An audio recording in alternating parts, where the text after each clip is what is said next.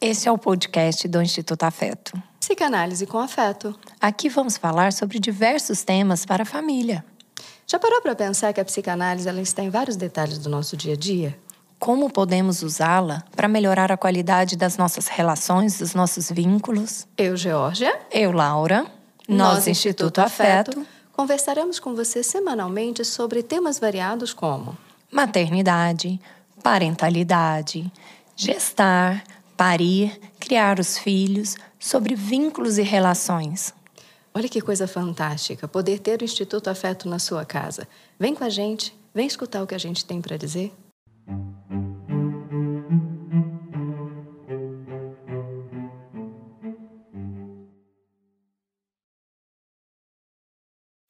Sejam todos muito bem-vindos ao Instituto Afeto para o nosso terceiro episódio desta série de Janeiro Branco, que a gente fala sobre saúde mental. Para tanto, eu, Georgia Bueno. Eu, Laura Drummond. Convidamos duas psiquiatras fantásticas para falar para a gente sobre saúde mental na infância, que é a doutora Michele Maciel e a doutora Clarissa Verde. Sejam bem-vindas, obrigada por aceitar o nosso convite mais uma vez. Ó, oh, doutora Michele, o que a gente precisa saber é o que você tem encontrado sobre saúde mental, mas no sentido assim, tabus no seu consultório? É, o principal tabu é o, a dificuldade de buscar o tratamento psiquiátrico, né? O, tem, o termo psiquiatria ainda gera bastante insegurança de procurar, principalmente, ah, eu vou procurar um psiquiatra para os meus, para o meu filho, eu vou procurar um psiquiatra para minha criança. Isso gera medo, gera uma insegurança de saber se eu vou, com isso eu vou, é, meu filho vai usar um medicamento que vai prejudicar no futuro, vai usar um medicamento que vai modificar, vai mudar a personalidade dele. Será que eu estou é, trazendo uma forma artificial de mudar meu filho, querendo mudar meu filho de uma forma artificial com medicamento. Então, todas essas inseguranças é, atrapalham um pouco a chegada do paciente até o meu consultório. Às vezes, os pais ficam bem seguros de procurar ajuda e isso acaba atrasando muito o tratamento e prejudicando um tratamento que quanto mais precoce, mais fácil de tratar, mais fácil de lidar. E hoje em dia os medicamentos eles são extremamente seguros, extremamente estudados na infância e na adolescência não geram dependência, não muda a personalidade. E quanto os pais veem a melhora que, que o tratamento traz, às vezes nem é necessário medicamento, às vezes a gente faz um tratamento. É, sempre eu procuro um tratamento combinado, né? Terapia e medicação, terapia e tratamento psiquiátrico. E nem sempre o medicamento é necessário naquele momento, ou às vezes é necessário por um curto período, até o paciente conseguir recursos para lidar com aquilo. E quando os pais veem a melhora, a resposta, eles se sentem bem mais seguros. Mas às vezes essa questão atrapalha um pouco a chegada até o consultório. Você trouxe uma questão que eu, eu concordo, que é uma dos maiores desafios que a gente encontra na clínica da infância é quando realmente se percebe essa necessidade da entrada é, de um medicamento na infância. Muitas vezes é, pelo próprio tabu social, né, da história da psiquiatria. Ah, os familiares eles esperam para procurar ajuda quando chega num ponto muito extremo e aí já chega numa forma muito muito mais agravada, com muito mais dificuldade para poder trabalhar. É... E é isso. É, e é interessante que às vezes os pais geralmente têm mais resistência que as mães. As mães já aceitaram procurar ajuda e os pais têm uma resistência, às vezes por uma negação, né? Não, meu filho não tem nada, isso é bobagem, isso é coisa da sua cabeça, é paranoia sua. E aí os pais resistem um pouco a procurar ajuda. E, e muitas vezes, depois que eles chegam lá, eles percebem, ah, por exemplo, no TDAH, o pai fala, ah, mas eu também tenho isso. E aí procura ajuda para ele assim, também. Hum e às vezes estava negando aquela, aquele diagnóstico também para negar os sintomas nele. E depois começa o tratamento ele também. É interessante. E você falou essa questão, né? A gente conversou no primeiro episódio sobre estigma e preconceito, né? Que com certeza na infância e adolescência ainda é pior, né? Que, é, que é um pouco é o que a gente enfrenta também quando tem que medicar a gestante, né? Que aí você pensa muito no é, se, é se questionado muito sobre o risco para o bebê, né? É, e aí eu acho que é uma coisa que é importante ouvir você falar, né, Michelle, para todo mundo que os profissionais que lidam com criança e para os pais é, e mães também, é, assim, os sintomas, os sinais e sintomas na infância, né? A gente falou muito no, no primeiro episódio, é, falando assim, sobre sintomas de depressão, de ansiedade, que já são sintomas mais falados na fase adulta, né? Mas como as doenças psiquiátricas aparecem na criança e no adolescente, é, as, as, se o que é mais comum nos adultos também é na faixa etária deles, eu acho que é uma informação que é importante, né?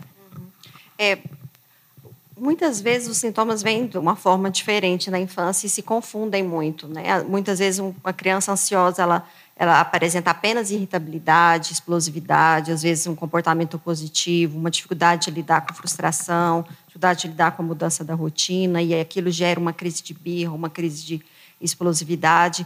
E quando a gente vai investigar, é um quadro de ansiedade.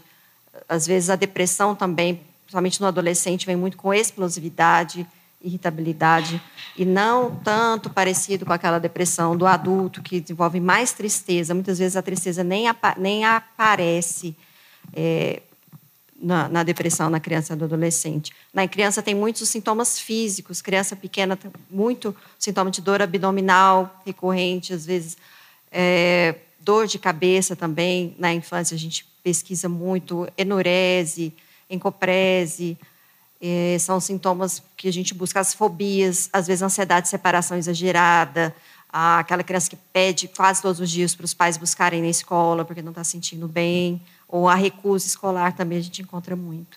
Uma coisa que eu tenho percebido muito, e aí falando de sintomas, é que muitas vezes o, o sintoma ele aparece e ele aparece, é claro, de uma forma característica da infância, né? Porque nós estamos falando do período da infância.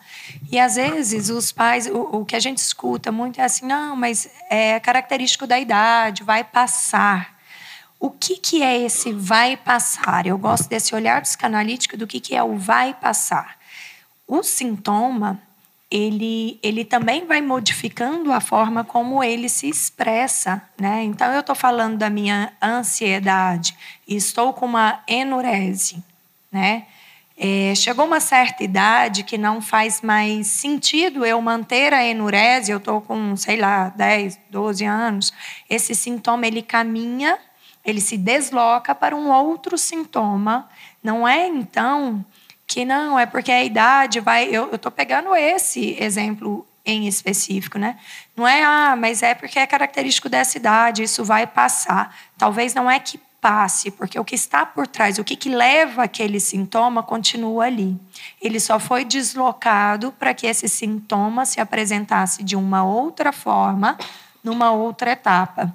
E aí eu costumo dizer o seguinte: traga o seu filho quando você perceber algo. Porque a gente pode ir lá e trabalhar de uma forma. É, talvez o tratamento seja, o trabalho, a análise, ela seja um, um pouco mais rápida, um pouco mais direta, porque você já chega direto em o que naquele naquela questão que traz esse sintoma. E depois que um sintoma começa a deslocar, aí lá na frente você com 30, 40 anos tendo que descobrir o que, que é que lá atrás te trouxe aquilo que você está aqui, que seja, sei lá, uma crise de, de um transtorno de pânico, né? Não a crise. E aí você tem que fazer todo esse caminho de volta para chegar lá, né? Olha, eu você falando isso, né? E todas, todas vocês falando, novamente eu volto lá para as relações, né? Objetais para essas relações entre mãe e filho são as relações de apego ansioso, né? São inseguro, ansioso e evitativo. Você vê como elas aparecem o tempo inteiro. Esse medo de inteira. ser esse medo de ser abandonado, essa raiva de ter sido invadido, é, a gente pensa na né, enurese como é, essa você me controlou, me fez, né, controlar, me controlou antes da hora. Porque a enurese ela aparece como, né, a gente tem um podcast desse, como um sintoma de uma tentativa de um desfraude antes do momento né, que a criança estava pronta para isso. Lembra, existem São três momentos para fazer uma, um desfraude. Primeiro, o controle esfincteriano. Segundo, um treino ao toalete. E o terceiro, ensinar a limpar-se. Como a gente encontra crianças? Eu tenho pacientes de 11, 12 anos que não se limpam até hoje. Você deve ter isso, né? No consultório. É verdade. É aquela história. É, a gente acha que a gente está fazendo as coisas de uma forma né, suficiente. Novamente, a gente entra com as questões das suficiências e das insuficiências. Acha que está sendo suficiente simplesmente tirar uma fralda. Não é suficiente. Além de um controle esfincteriano, eu preciso observar, ver que essa criança consegue para poder retirar, fazer um treino ao toalete, para depois fazer o processo de limpeza, ensinar ensinar-se a se limpar, a cuidar de si. Isso tudo é ensinar limites e não controle. E como isso aparece, eu falo, né? Eu fico pensando na Clarissa que trabalha com mulheres ali, né? Na perinatalidade, na parentalidade com bebê. Como a gente tenta controlar esses processos todos de gravidez? É impossível. Na verdade, isso vem da, do pavor que a gente tem. Eu vejo, tem um livro que eu gosto muito, chama O Curso do Amor, de um filósofo chamado Alain Bolton. Ele fala na maternidade é a fase que esse pavor que a gente tem de perceber que a gente não tem controle sobre absolutamente nada, desde o primeiro dia que você descobre a gravidez, aquela pavor dessa falta de controle do que está acontecendo dentro de você, o que, que você pode fazer para prevenir o que pode acontecer. E depois que nasce também o parto, né? Que você também, por mais que você faça um plano, planejamento, a mente você não tem, tem como prever o que se aquilo vai seguir o que você tinha esperado. Então, aí a, a partir dessa, desse pavor, dessa falta de controle, você procura, começa a procurar tudo que você pode comprar os livros é, para ensinar a dormir sozinho, os livros para ensinar. E aí, para isso, para diminuir um pouco essa sensação de falta de controle, né? E assim, na verdade, assim, até quantas mulheres a gente vê que não tem problema nenhum, mas assim, eu decido engravidar. Se não vem no mês seguinte essa gestação, eu já começo a sofrer, né? Às vezes eu já vou procurar um especialista, não tem que ter algum problema, tem que ter algum erro, né? Porque aí só no planejamento a gravidez não vir, já, a gente já está em sofrimento, né? E é isso, é, é, é, ser mãe, eu sempre eu falo isso para as minhas pacientes, ó, se existe uma experiência que escancara, esfrega sua cara, assim, ó, você não tem controle nenhum sobre a vida, é o maternar. E aí vai ser os recursos que essa mãe tem, né? para lidar com isso. Como eu lido com a falta de controle? Às vezes, assim, buscar esses recursos de fora, como você falou, em livros, em profissionais, é, dar um suporte e aí a gente consegue ir manejando essa falta de controle. Mas em alguns casos nem isso é suficiente, né? E aí, isso que a Laura falou também é importante saber diferenciar, né? Que a gente até conversou no segundo podcast. O que é, no, o que é esperado e o que não é esperado para essa faixa etária, né? E eu acho que, na dúvida, sempre buscar a ajuda de um profissional, né? Para me é, tá muito para isso, né? É, eu estou tendo dificuldade, no, ou, ou, é, e aí sempre, às vezes fala muito mais sobre a gente do que sobre a criança, né, Georgia? A dificuldade é minha, não é da criança, né? Esse é um tema que a gente vai e volta nos, nas mesmas questões, né? É muito interessante a gente olhar, porque a saúde mental, ela é a saúde mental, é uma coisa em si, né? É uma coisa, é uma coisa só, é um todo. A Anne quer fazer uma fala. Quero só comentar uma, uma coisa que a gente aprende, é, a gente ouve e aprende, né? Que para ser mãe não tem escola, né? A gente aprende sendo. Mas é tão importante que a gente é, tenha. Então, é, a gente. Exatamente, que a gente tenha uma educação em saúde mesmo, psicoeducação, para a gente saber que nem tudo é problemático e nem tudo é normal, até para a gente saber a hora de, do desfraude, né? uma coisa tão básica e que às vezes é uma coisa pequena que, que se resolve, né? O desmame, o desfraude. É, às vezes essa questão de não tem escola que é, de, é, é, é muito no sentido assim. Da relação Não é da cognitivo. É. Ele vai para além do cognitivo, Sim. né? Ele é cognitivo e é dessa relação, dessa entrega, desse olhar, desse vínculo. Então, por isso que não é uma escola, né? É, inclusive, tem uma psicanalista que, quando ela foi. É, ela conta a história de quando ela foi abrir o, o instituto. dela, ela tinha escolhido um nome que tinha esse nome de escola para mães. É, e aí ela disse que de repente ela começou a perceber que a demanda que ia para ela era de pessoas querendo regras, listas. E aí ela falou: não, peraí. Exatamente. E aí surgiu o Instituto. Eu não vou dizer o nome para não, não expor, né? Mas, mas é exatamente isso. É, eu queria aproveitar que a gente está falando sobre a infância e entender, Michele, quais são as demandas mais frequentes. Você quer fazer uma pergunta primeiro? É, eu queria saber assim, quais são as demandas mais frequentes que você encontra no seu consultório, porque a gente sabe que é, com certeza aparece um pouco de tudo, mas assim, o que tem sido mais recorrente? Lembrando que nós estamos aqui hoje no mês de janeiro, no ano de 2022, né? A pandemia. Isso, nós estamos nós estamos caminhando para encerrar o segundo ano de pandemia, né? No mês de março. Então, assim, eu queria entender como que anda, quais são as maiores demandas, né? Tem a ver mais com esse lado da ansiedade, depressão, ou neurodesenvolvimento, transtornos do neurodesenvolvimento. O que, que, o que, que você tem é, acompanhado mais? O meu consultório, principalmente agora, já era previsto, né? A gente falava da terceira, quarta onda, já era previsto que teria um aumento dos casos de ansiedade e depressão depois da pandemia, que ainda estamos vivendo, infelizmente. Mas o ano passado, ele, eu acho que triplicou os casos de ansiedade e depressão na, criança, na infância e adolescente no meu consultório. Ah, porque a pandemia gera uma ansiedade, uma insegurança, as perdas familiares, aquela o isolamento que na criança, no adolescente foi muito, é muito né, significativo.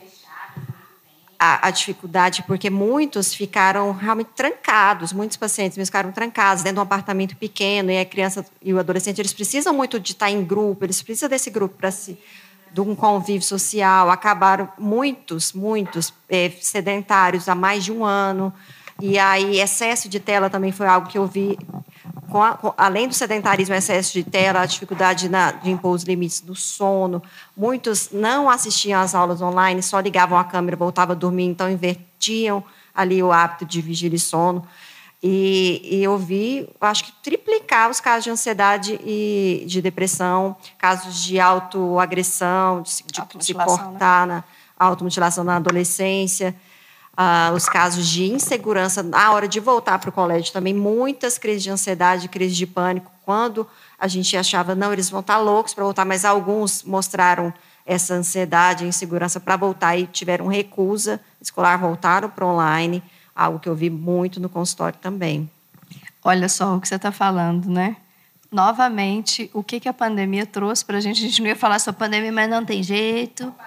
Né? Não vai ter como, a gente vai falar mesmo, porque uma das consequências foi, novamente, nós não sabemos lidar com as nossas carências. A gente sabe, aprende, né? Trouxe para a gente, acho que escancarou essa falta de saber lidar com as nossas carências, lembra os nossos limites. Então a gente foi para onde? Fomos para as nossas satisfações. Então eu ligo, eu não assisto aula, eu continuo dormindo, porque existe uma necessidade de você dormir, por exemplo, um dia inteiro? Não, a gente tem né, horas de sono necessárias, de resto não precisa mais que isso. E por que, que eu preciso dormir o tempo todo da aula? Eu estou fugindo do quê? É uma questão de lidar com prazer e desprazer. É de frustração e não de carência. Não comer ou comer demais, estarem presos nos apartamentos, igual né, você disse, esse, ambiente né, limitado você vê, nós não sabemos lidar com limites. É que Tudo é que uma... impõe limite, é. a gente vai para o prazer, é. desprazer, baixa tolerância à frustração. É porque aí falar. Foi, nós, nós fomos limitados por questões de sobrevivência, né? Tipo assim, é necessário esse isolamento. E aí, que recursos eu tenho para lidar com isso, né, Michelle? E aí, talvez a infância e a adolescência tem menos recursos mesmo. Se a gente adulto não estava sabendo lidar, né? A criança e o adolescente, a gente que deveria ensiná-los, né? O que, que a gente, que recursos saudáveis dentro desse nosso contexto a gente pode utilizar para não adoecer, para né? tentar passar o minimamente saudável nessa situação, né? Mas a gente não soube, né? Ensinar as nossas crianças, os nossos adolescentes, né? Dar, dar outra, outras maneiras de lidar com isso, né? É, sobre essa história da pandemia, é tão interessante, vou passar a voz. É tão interessante porque assim, a gente pensou em um dos nossos episódios ser sobre saúde mental na pandemia. E aí entramos num consenso de que, gente, chega, dois anos falando sobre isso. Aí a Clarissa virou e falou assim: a verdade, Laura, é que como nós vamos falar sobre saúde mental no momento que a gente vive hoje, né, Fecha? Na atualidade. A pandemia vai aparecer ao tempo inteiro, precisa de um específico, não. Dito e feito. Vamos lá, Carlinha. É, e é o nosso contexto de agora, né? Não tem como fugir. Quando a gente pensou que as coisas iam melhorar, vem uma explosão de novo de casos, né? E essa questão das escolas, aí volta de novo, não volta, né? Enfim, mas não é essa a minha pergunta. É, eu tenho visto né, aumentar o número de cursos na, é, é, para treinamento do sono do bebê e do, das crianças de uma forma geral, mas principalmente ali do, do bebê, né? Na, nessa fase em que do parto, pós-parto, até ali um ano mais ou menos, dois anos, que é onde existe uma alta demanda de amamentação e tal. É, a minha pergunta é: existe, né, algum estudo existe dentro da prática de vocês a relação de consequências assim do, do treinamento do sono para a criança? Entendeu? Ne consequências negativas, assim, do bebê, do sono. Não. É, do treinamento do sono do bebê. Né? Que são, os treinamentos que eu tenho visto são treinamentos para que o bebê durma a noite toda, exatamente. E aí cada um, alguns chamam de, de gentil, outros têm abordagens mais é, menos gentis, né? Mas é, eu acho agressivo, né? Enfim, é, vou usar essa, essa palavra. Mas dentro da clínica de vocês, vocês recebem criança com essa demanda? Assim, é isso que eu quero saber. Uhum. Eu acho que Entra justamente é. naquilo que eu estava falando de nós não sabemos lidar, porque nós mamães a gente tem que aprender a dormir depois que o menino Nós nasce. não estamos falando sobre a criança, de, qual, de quem é a necessidade desse sono. é, é, tão engraçado A gente isso. volta. É, volta de novo, a criança alta demanda, né? O, o, o high needed. Não é a criança, olha para mim, quem está precisando de dormir, todas as, gente, todas as minhas pacientes, mamães, que vêm, ela, eu sei, eu ficava enlouquecida de sono. Eu falava, gente, como é que eu trabalho no dia seguinte, tendo passado a madrugada acordando? Eu lembro a primeira vez que eu dormi uma noite inteira, minha menina tinha seis anos de idade, que na hora que eu acordei de manhã, eu falei, meu Deus do céu, cadê seis anos? Você sabe que uma vez... Não, de verdade, eu saí correndo, fui lá Teve uma vez que eu li um estudo, mundo... eu não posso dizer se... Eu li um estudo dizendo que o sono da criança, talvez você consiga me dizer isso com é o sono de um bebê? Isso, que o sono de uma criança ele é esperado que ele seja feito de uma forma completa por volta dos cinco anos de idade. E, e, é tão interessante que as minhas foram exatamente nessa época, né? A sorte é que eu tive uma muito perto da outra, então somando deu seis anos só. Aí é, porque depois você quem tem separado vai cinco anos, depois mais cinco anos, né? Então, assim, então, assim, nós estamos dizendo. Da... Ok, que não foi a sua pergunta, né? Você quer saber já sobre as consequências. Mas.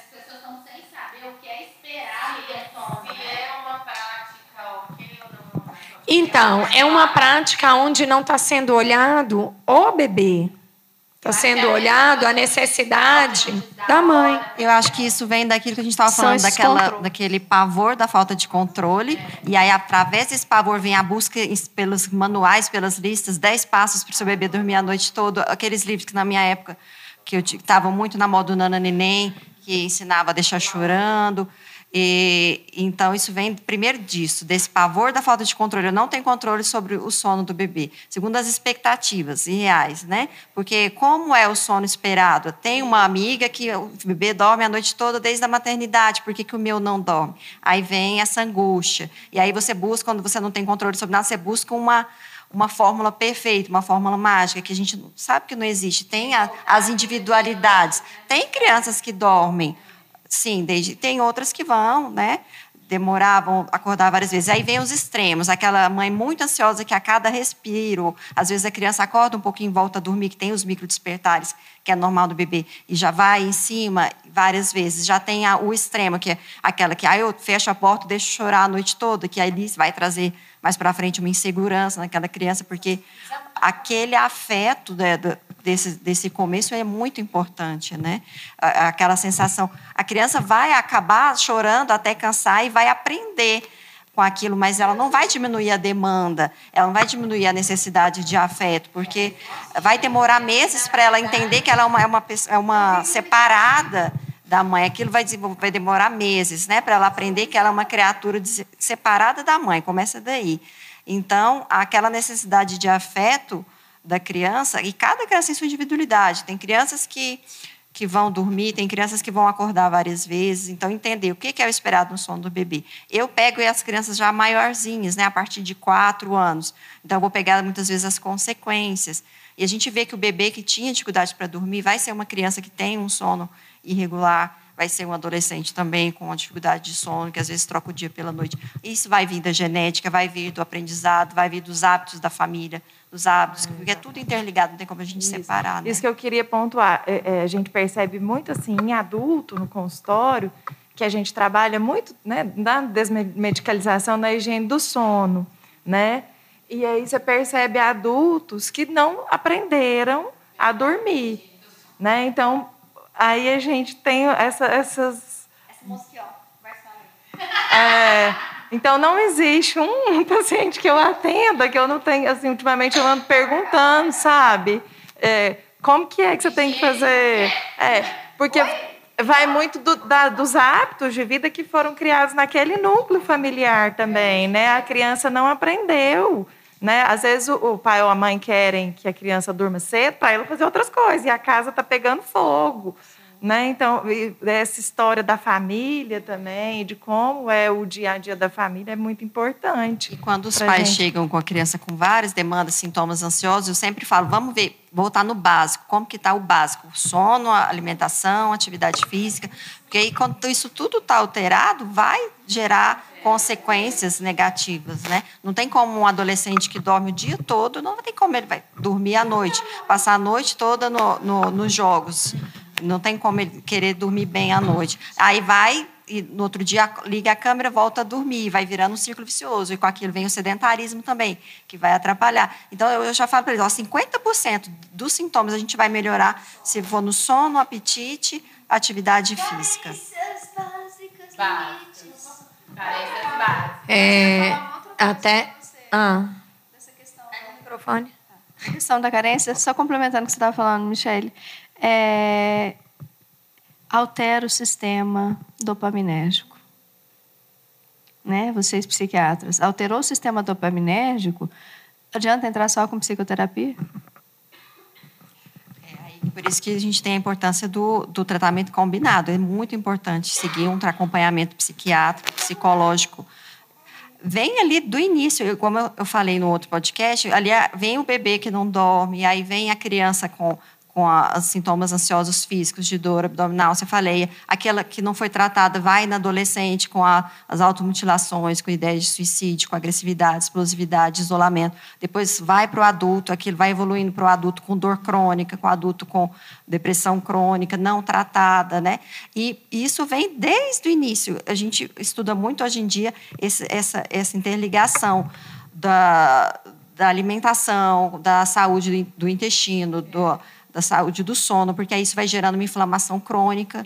A, a gente pega muito também, lembrando, quando você pega uma criança com ansiedade, você vai no bebê, ele tinha alergias alimentares, então você vê essa.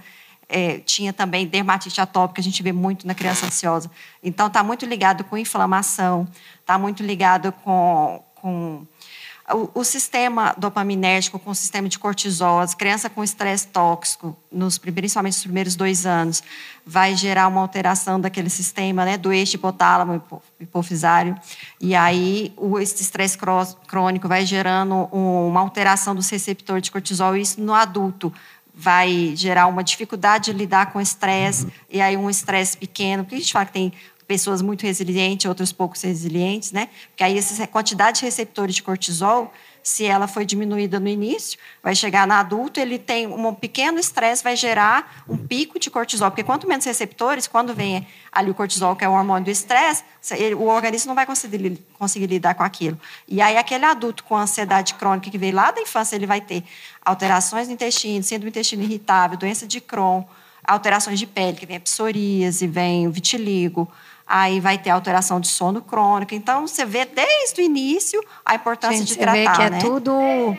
Você vê que é tudo... Eu ia até perguntar assim, está respondido, Carla? Porque, assim, gente, gente, Toda, esco... to...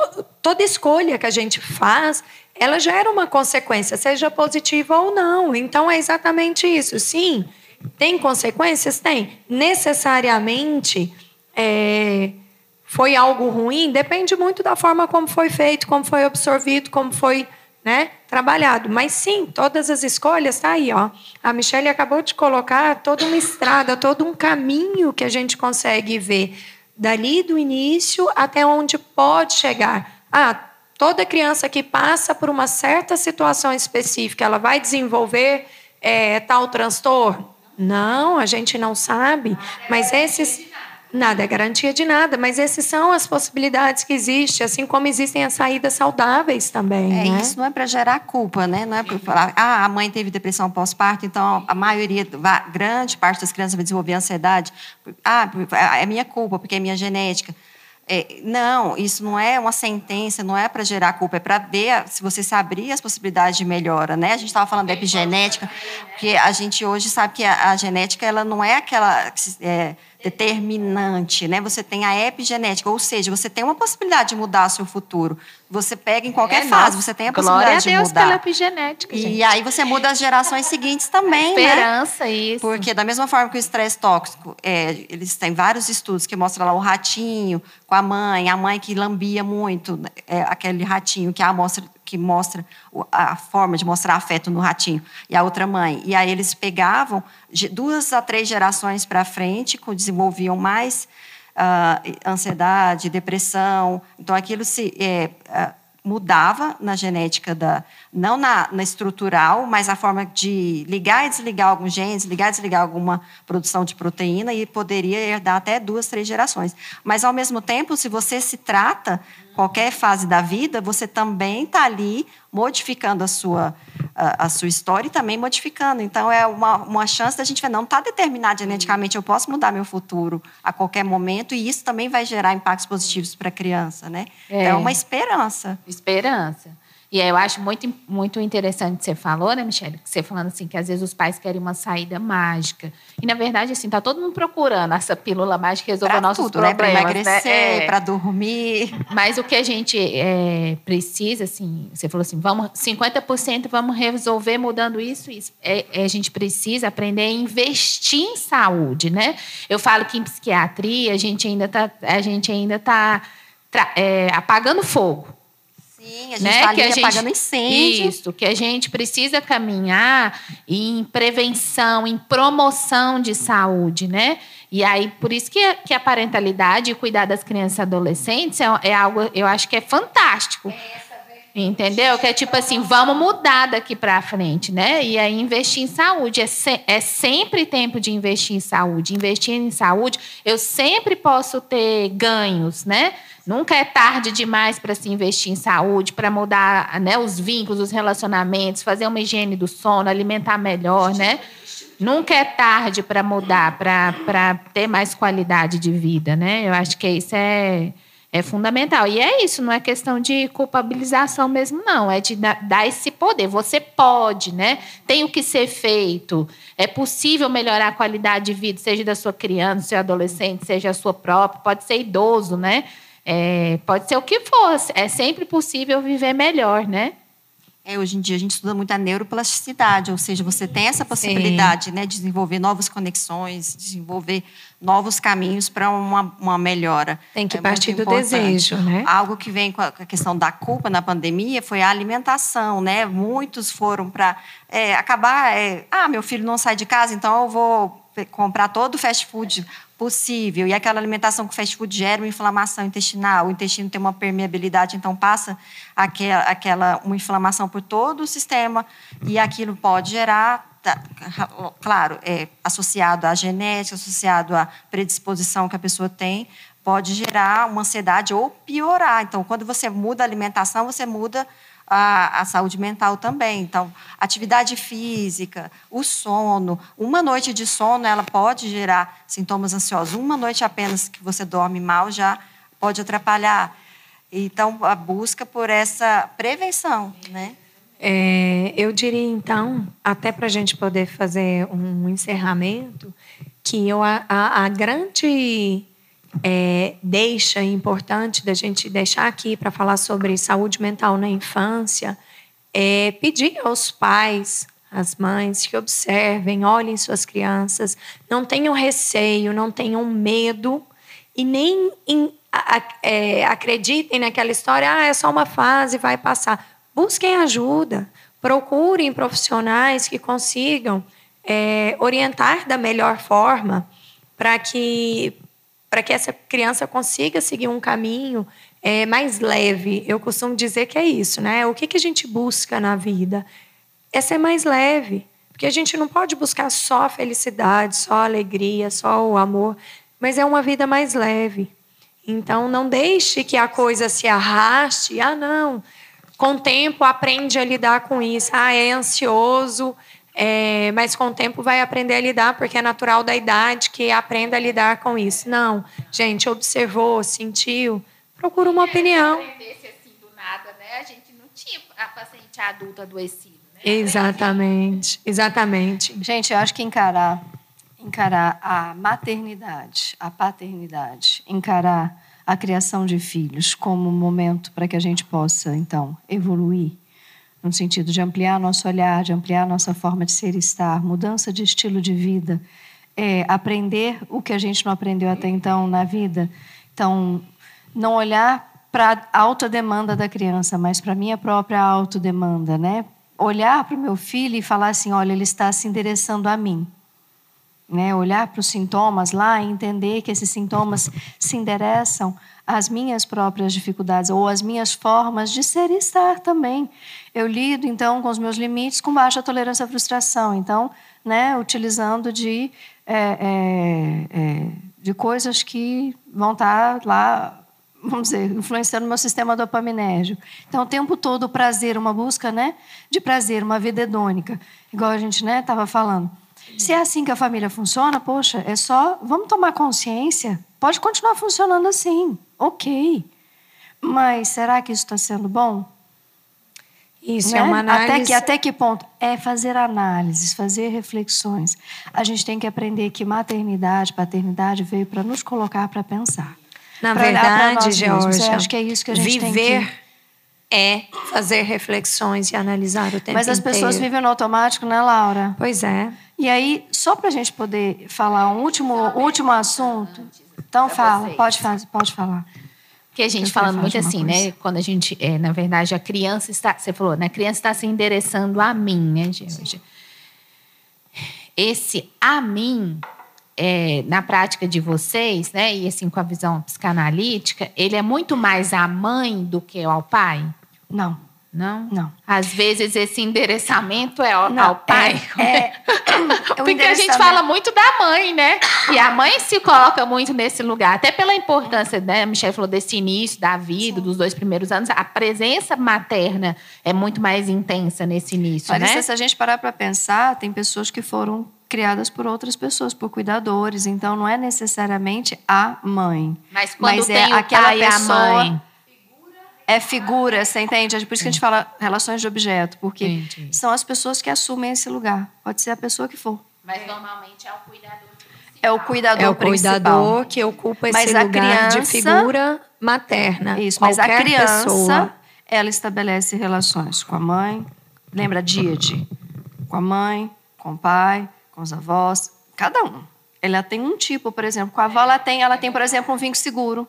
Com a mãe ela tem um vínculo inseguro ansioso. Ela vai ampliando. Com o pai ela né? tem um vínculo, por exemplo, inseguro evitativo. Mas aí, normalmente, o sintoma vai surgir dessa, de uma vinculação mais que, que não está muito certa. A gente tem todos eles. Eu acho que vocês Entendi. perceberam com essa fala aqui. A gente tem todos eles dentro Tem, da tem, gente. aham. Agora, qual você tem utilizado? Aí a gente vem, a psicanálise traz para a gente aquele olhar, né, do recordar, repetir, elaborar, repetir, recordar, elaborar, do Freud. Aonde eu tô na minha vida que a gente fala assim, nossa, eu tenho dedo podre para homens. Você deve ter escutado essas bobagens que a Demais, gente fala assim, né? Porque Eu já sempre falei pra repete, só amigas muda, também. Só muda de endereço, só muda o nome, né, tal. Mas não é que é isso. Tem a, ver com a minha necessidade de refazer aquela história, de reviver na tentativa de elaborar. Então, por exemplo, eu posso ter um vínculo seguro nas minhas relações com as minhas amizades. Porém, no- nos meus relacionamentos Amorosos. interpessoais, eu tô lá com um vínculo seguro ansioso, super apegada, no sentido, né? Fazendo pelo outro, e eu acabo, e dependendo da forma que o outro tem de aproveitar disso, eu entro em relações abusivas, por exemplo. Só que aí, por exemplo, aí esse paciente vai te procurar terapia por conta dessa dificuldade amorosa dela. Porque nas é isso que eu estou falando. O que Isso, surge no set isso, terapêutico é isso. o vínculo, digamos, ruim. Sim. Entendi. Sempre o sintoma negativo, que é o que surge É. para vocês também. É, sempre vem o sintoma sempre. negativo. É a nossa leitura e a gente oferece a leitura para o paciente para que ele consiga, então, falar: nossa, peraí, realmente, olha, existe um padrão nesse momento, olha, existe outro. Aí eu vou falar para ele: olha, eu estou vendo que você tem recursos, porque você consegue estabelecer vínculos seguros também. Então, vamos utilizar disso aqui que você tem para poder dar conta de curar. Que E- medo de abandono é esse? Que trauma é esse? O que, que lhe aconteceu que você tem medo de ser abandonado, por exemplo? Falando até dessa questão ah, minha do- mãe viajou, eu fiquei né, com a minha avó, sei lá, um mês, quando eu tinha seis meses de idade. Sei lá, entendeu? Coisas assim, a gente É. vai- criança. Três anos. Porque aí é- essa, esse o adulto identifica e te traz. Sim. A criança normalmente vai ser levada, né? não, Então, ela fala tudo. olha- Clarice, ela fala não, tudo. mas ela é trazida por uma Ah, tá, visão criança de é um adulto. Eu até queria falar sobre isso porque eu costumo dizer Que o incomoda, seguinte. né? O que, que eu costumo dizer sobre a infância? É, a criança ela é trazida para a terapia, para a análise, por um determinado sintoma visto pelos pais, que nem sempre é exatamente o que a gente precisa cuidar e o que aparece no setting terapêutico, porque os pais enxergam o sintoma e a gente vai para o que está por detrás do sintoma. O que que me o que que leva essa criança a apresentar esse sintoma? A E relação isso- dela com os pais dela. e isso é que a gente trabalha ali na clínica. Então, assim, ah, eu estou trazendo porque é, o meu filho está apresentando um. Me ajuda aí, que parece que fugiu todos os casos da minha cabeça. Mas, enfim, qualquer sintoma. Ou agressividade. Aí a gente vai olhar o que, que é que está trazendo, o que, que leva essa criança a ter essa postura. Que Aí não está é... se defendendo dessa maneira. Por que, que essa criança se defende desse jeito Isso, então. o- Aí eu vou olhar se essa criança ela está com funcionamento psicó, se ela está num funcionamento psicótico, porque a agressividade ela tem a ver com não, uma não compreensão do fora ou uma não compreensão que existe limite dentro e fora. Então eu preciso é como se o de, o de dentro estivesse do lado de fora e eu estivesse vulnerável a tudo e a todos. Então eu me defendo de forma como se fosse bicho, né? Então se é uma agressividade exposta assim, né, o tempo todo. Isso. Então eu já vou pensar, por que, que essa criança está com esse funcionamento psicótico? Ela tem esse funcionamento? É uma estruturação de personalidade mesmo? Ou ela está com um sintoma, né? Algo que aconteceu que deixou ela agir dessa maneira? Dessa Não forma. sei, entende? Eu vou ter que olhar na relação. Tem que investigar. Isso. Não tem como. Ah, você está falando aí, eu fiquei lembrando, a Laura está falando questão de lembrar de casos. Eu Ó, fiquei eu lembrando. tento. Não, Lembrando-. Lembrando de casos, eu tenho, eu tenho uma paciente, acho que ela, ela permite que eu, que eu coloque, que eu, né, que eu fale, é, que é algo assim fantástico. Todas as sessões dessa paciente, ela tem hoje cinco anos, começou, ela tinha uns três. O pai a abandonou no dia do aniversário, abandonou assim, saiu de casa e foi embora e não voltou mais. No aniversário de dois anos dela. A mãe trouxe, ela estava com três anos. E ela está agora com cinco. É, é aquela história. Se você vê a capacidade, é, toda, todas as sessões a mãe entra, a mãe é psicóloga também, por isso que eu falo assim, é tranquilo. Ela senta e a criança, ela faz o movimento dela todinho, ela vai fazendo. Eu só acompanho. É a coisa mais interessante. Eu falo, gente, a mãe fez, fez o curso de psicologia, que ela foi minha aluna, com ela na barriga. Parece que a menina, a menina já nasceu terapeutizada. É, é genética. Como é que pode? Ela entra, ela já traz toda a sessão, sabe assim, ela vai trazendo a sessão. Você só tem que ir fazendo, os, ajudando ela a dar conta, dando recursos, porque ela é uma criança de 5 anos de idade. Você só tem que ir dando os recursos. É incrível, recurso. muito recurso. Você vê, essa mãe tem recurso. O negócio não está na relação, é porque você me perguntou, não está na relação com a mãe. Está nesse abandono do pai, nesse medo. Será que eu sou. É, não, ela, ela, ela, ela trazia isso, entendeu? Porque como a mãe é muito forte, fica parecendo que todo sintoma é da mãe, né? Vai aparecer por conta o dessa relação. O endereço é materno. Não, por exemplo, eu tenho o muitos. O CEP. O CEP, não. Eu tenho, eu tenho endereços paternos como esse de um grande abandono. E esse pai, ela liga, ele não atende, ela liga ele não, manda, não dá uma resposta, ele aparece, promete, sabe assim, ele aparece, vai lá, dá um presente e some. E ela fica na expectativa, agora não mais, porque realmente assim, o abandono foi de tudo mesmo.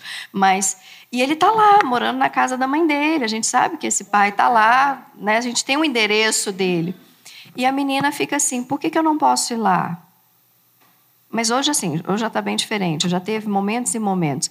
E olha que coisa interessante, ela construiu, a gente construiu. Você vê, porque ela, nessa fase, você vê fase anal, né, entrando ainda numa fase fálica, complexo de castração, entra essa, esse, essa constituição né, do outro diferente de mim e tudo mais. Ela, ela foi construindo, uh, a gente na tinta, porque tinta tem muito a ver com a fase, ela construiu uma cor chamada cor de burro fugido. Olha o nome. Que cor é essa? Ai, tá parecendo cor de burro fugido. Ela assim olhou, eu falei o nome, né? Pra você ver, é uma interação, né? Nossa. Ela olhou pra cá. Ah, burro! Fugido! Tia Georgia! Ele é um burro fugido! né? Bom, assim, é toda essa construção de burro fugido. É como se diz, ele é um burro e ele fugiu. Por que, que ele fugiu? Eu tenho tanto amor para dar para ele, eu tenho tanta coisa para oferecer e ele não, né, não quer o meu amor. Por que, que ele não quer? Será que eu não sou suficiente? E é assim ela traz, só que de uma forma de uma criança de três, quatro, né, cinco anos. Por quê? E hoje ela diz assim, uma última sessão, só para ilustrar a coisa mais linda, eu falei, como é que a gente lida com pessoas que não estão mais na nossa vida, mas que são importantes para nós? Eu falei para ela, você já viu que o céu é cheio de estrelas? Toda noite o céu fica cheio de estrelas. Aí ela foi lá apagou a luz. Ela tinha medo do escuro. Ela apagou a luz. A gente fez a sessão, que é à noite que ela vem, fez a sessão na, na sala escura. E aí a gente tem, parece planetas assim, minhas luminárias assim. A gente deitou, eu deitei no, no tapete e fiquei olhando assim. Nossa, se eu fechar os olhos, parece que está mais escuro, eu vou enxergar mais as estrelas. Por que, que ela apagou a luz? Olha a ideia dela. Então a gente vai enxergar essas estrelas. Então as pessoas às quais a gente quer manter dentro da gente, a gente fecha os olhos, fica lá no escuro da nossa alma, né, lá no nosso escurinho, e a gente enxerga essas pessoas, porque elas estão dentro da gente também. Elas estão lá no nosso céu. E assim ela foi uma vez, foi outra vez. A gente montou um acampamento, montou uma fogueira, pagou essa fogueira. Você entende? Ela foi construindo esse lugar dentro dela, onde esse pai, ó, o fogo é um luto. da paixão, é. A gente fez um luto, foi justamente a construção de um luto. Acendeu, fez, apagou, e assim ela conseguiu ir embora. Que coisa mais linda, uma sessão, acabou o tempo. Né? Mas a coisa mais linda, sabe assim, você poder ver, está endereçado ao pai. Mas a mãe está ali, tem hora que eu falo para ela, eu não vou entrar, agora é você. Eu falo para ela, porque é uma mãe que tem recurso, uma mãe que conhece, então eu uso, eu falo para ela, vou lhe usar, vem cá. Porque tem hora que é o acolhimento dessa mãe. Então eu coloco, agora fala assim, faz tal coisa, né? É esse rumo aí, deixa a mãe fazer o processo com ela, porque elas também têm que construir essa relação. Como tem mamães que chegam pedindo, me ajuda a me reconciliar com a minha filha, né? Ficar bem com a minha filha, eu não consegui construir uma boa relação com ela. E você fala para ela é porque você, meu bem, você não consegue ter uma boa relação com você mesma, com a sua própria mãe, com a sua própria história. E ela não consegue e culpa a vida e o mundo porque a filha não consegue estabelecer uma boa relação com ela. Enderece-se a você, como a Laura falou, né? Como a gente estava brincando. Olha para você. Então, este foi. Alguém mais uma pergunta? Não. Então, este foi mais um Instituto Afeto na nossa, nossa casa, casa, com você. você.